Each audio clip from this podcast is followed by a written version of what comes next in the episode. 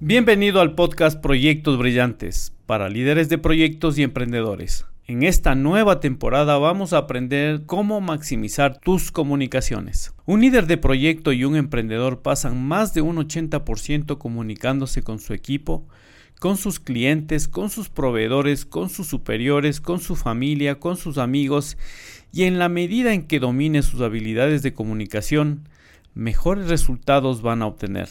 ¿Te gustaría recordar o conocer las claves para ser un mejor comunicador? Si la respuesta es afirmativa, entonces arrancamos.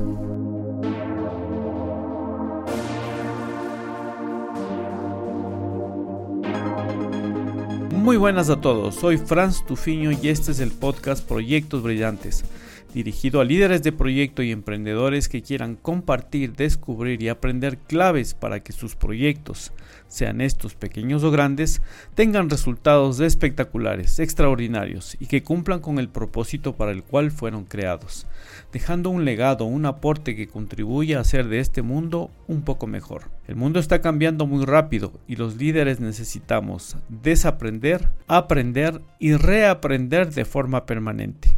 Necesitamos reconocer los obstáculos internos y externos y luego necesitamos tener la motivación necesaria para superarlos y alcanzar los resultados esperados. Primer paso para maximizar tu comunicación es tomar conciencia sobre la importancia de la comunicación y conocer por qué debes dominar esta habilidad. Cuando me preparaba para mi certificación de PMP, Project Manager Professional, leí que un líder de proyecto pasa un 90% de su tiempo disponible comunicándose. Al principio pensé que el autor estaba exagerando, y a pesar de esto decidí darle el beneficio de la duda y comencé a observar cuánto de mi tiempo lo dedicaba a la comunicación. Al final del día pude confirmar que el autor estaba en lo cierto. La comunicación no se reduce solamente a escribir un mensaje, un correo, mandar un mensaje, una carta o conversar con otro ser humano, sino que también incluye la tan importante comunicación no verbal. Desde que nos levantamos hasta que nos acostamos nos estamos comunicando con la familia, los vecinos, los amigos, los colaboradores a través de mensajes escritos por cualquiera de los medios digitales o físicos y también nos estamos comunicando de forma verbal cuando hablamos, cuando nos expresamos pero sobre todo nos estamos comunicando a través de nuestro cuerpo, a través de nuestra apariencia física. Las palabras que utilizamos, la ortografía, si se trata de mensajes escritos, o si estamos hablando, el tono de voz, las emociones que utilizamos en nuestra comunicación verbal tienen mucha importancia. No es lo mismo decir, te invito a comer, que te invito a comer, o tal vez te invito a comer.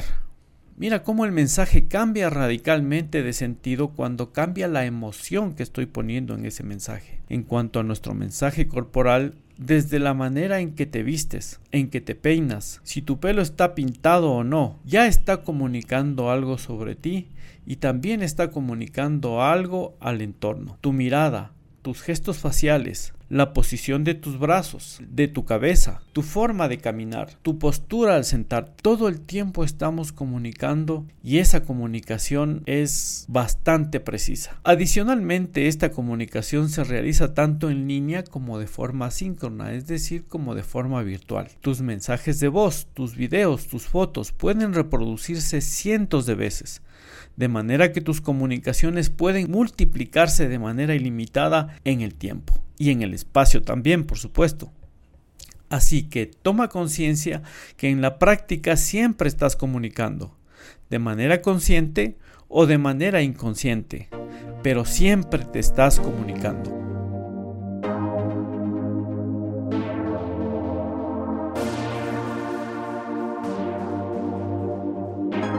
La comunicación permite no solamente transmitir mensajes, sino sobre todo crear vínculos.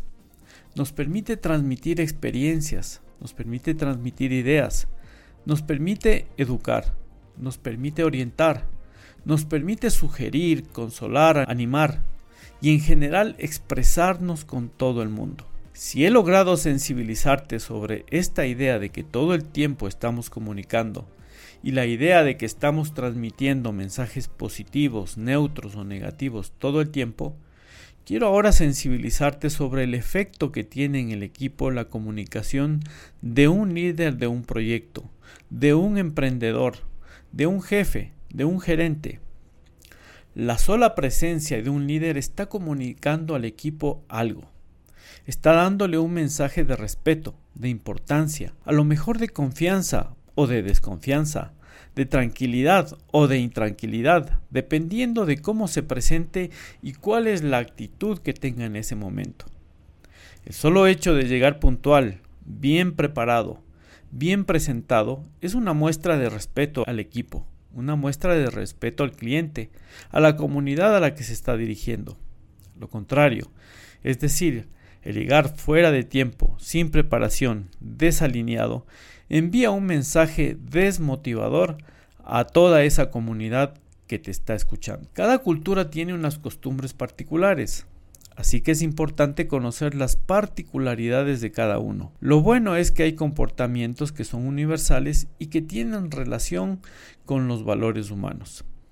Toma en cuenta cuál es tu público, cuál es su nacionalidad, cuáles son sus costumbres, especialmente cuando estés colaborando en otro país o también en otra ciudad. Recuerdo que en una reunión estratégica de gran importancia en una corporación mexicana, un líder recién llegado de Brasil se presentó sin seguir los códigos apropiados de comunicación y comenzó a criticar el desempeño del equipo del cliente. Desperdició la oportunidad de dar una primera buena impresión y tuvo que ser reemplazado de inmediato. Una mala comunicación puede costarte oportunidades profesionales y ciertamente puede destruir vínculos humanos tan importantes como los que existen en una familia, en una empresa. ¿Cuántas veces somos muy atentos con extraños, pero muy descuidados con quienes convivimos todos los días? Pon atención en la manera de comunicarte con tu comunidad más cercana. Definitivamente el desarrollar tus habilidades de comunicación te permitirá mejorar tus relaciones y por ende tus resultados. Habrás escuchado ese dicho popular que dice que el pez comienza a pestar por la cabeza. Yo diría que el pez también comienza a sanarse por la cabeza. El estilo de comunicación que utilices en tu entorno será imitado por tu familia, por tu equipo, Así que debes ir afinando y mejorando todo el tiempo la manera en que te comunicas, de manera escrita, de manera verbal y también de manera no verbal o corporal. También una buena comunicación te ahorrará tiempo, ya que el evitar malos entendidos o malas interpretaciones evitará situaciones que lleven a actos no requeridos e incluso malestares, que lo único que hacen es crear ruido y ensuciar el canal de comunicación con otros seres humanos. Una buena comunicación permitirá empatizar con los miembros del equipo, fomentar la confianza con tu equipo, proveedores y con tu cliente. ¿Has escuchado del efecto Pigmalión? Se refiere a la potencial influencia que ejerce la creencia de una persona en el rendimiento de otra. Existen innumerables experiencias en los que un padre, un maestro, un líder que cree en sus hijos, en sus alumnos o colaboradores, influye en los resultados que logra el equipo de manera positiva o negativa. Así que una buena comunicación no solamente puede ayudar a aumentar la motivación de tu equipo, sino también ayudará a potenciar el desempeño del conjunto. Una buena comunicación puede sensibilizar a los interesados sobre los desafíos del proyecto o de tu emprendimiento. Recuerda que los seres humanos actuamos cuando podemos intuir que los beneficios, el valor que vamos a conseguir con una solución nos permite superar un problema y llegar a una mejor solución. En esta temporada vamos a reflexionar sobre mejores maneras de comunicarnos y así poder generar más valor y eliminar obstáculos que a veces nosotros mismos ponemos al comunicarnos inapropiadamente. Te invito a profundizar sobre este apasionante tema, a informar con eficiencia, con integridad, en todas las áreas de tu vida, es decir, en lo personal, en lo familiar, en lo social y por supuesto en lo profesional. Para conocer el siguiente paso para maximizar tu comunicación, te invito a escuchar el podcast de la próxima semana, que será el segundo capítulo de esta temporada en la que reflexionaremos sobre los principios para comunicarte mejor. Y ahora reflexiona, ¿en qué puedes mejorar tu proyecto hoy? ¿Cómo puedes aplicar una o varias de las ideas de las que te hemos compartido para que tu proyecto sea brillante? Inspírate en la idea del Kaizen Haz una pequeña mejora en la manera en que gestionas tus proyectos emprendedores paso a paso. Una mejora diaria de un 1% es suficiente, pero tienes que hacerla con constancia y con paciencia. Y descubrirás que luego de un mediano plazo, tú y por ende tu proyecto llegarán a ser cada vez más perfectos. Un emprendedor es como un atleta de alto rendimiento Recuerda que tus proyectos serán mejores solamente si tú eres mejor. Así que invierte en ti, invierte en tu aprendizaje y luego da siempre lo mejor. Esfuérzate por ser tu mejor versión cada día. Ten presente siempre a dónde quieres ir y cuáles son tus valores rectores. Y luego asegúrate que las decisiones y acciones que realizas cada día te lleven hacia tu objetivo. Te esperamos la próxima semana con más proyectos brillantes. Te esperamos la próxima semana con más reflexiones, ejemplos y experiencias para maximizar tus resultados. Pero esta semana es un lienzo en blanco, donde tienes la oportunidad de construir mejores resultados, mejores relaciones, mejores procesos y sobre todo construirte como un mejor líder de proyectos emprendedor.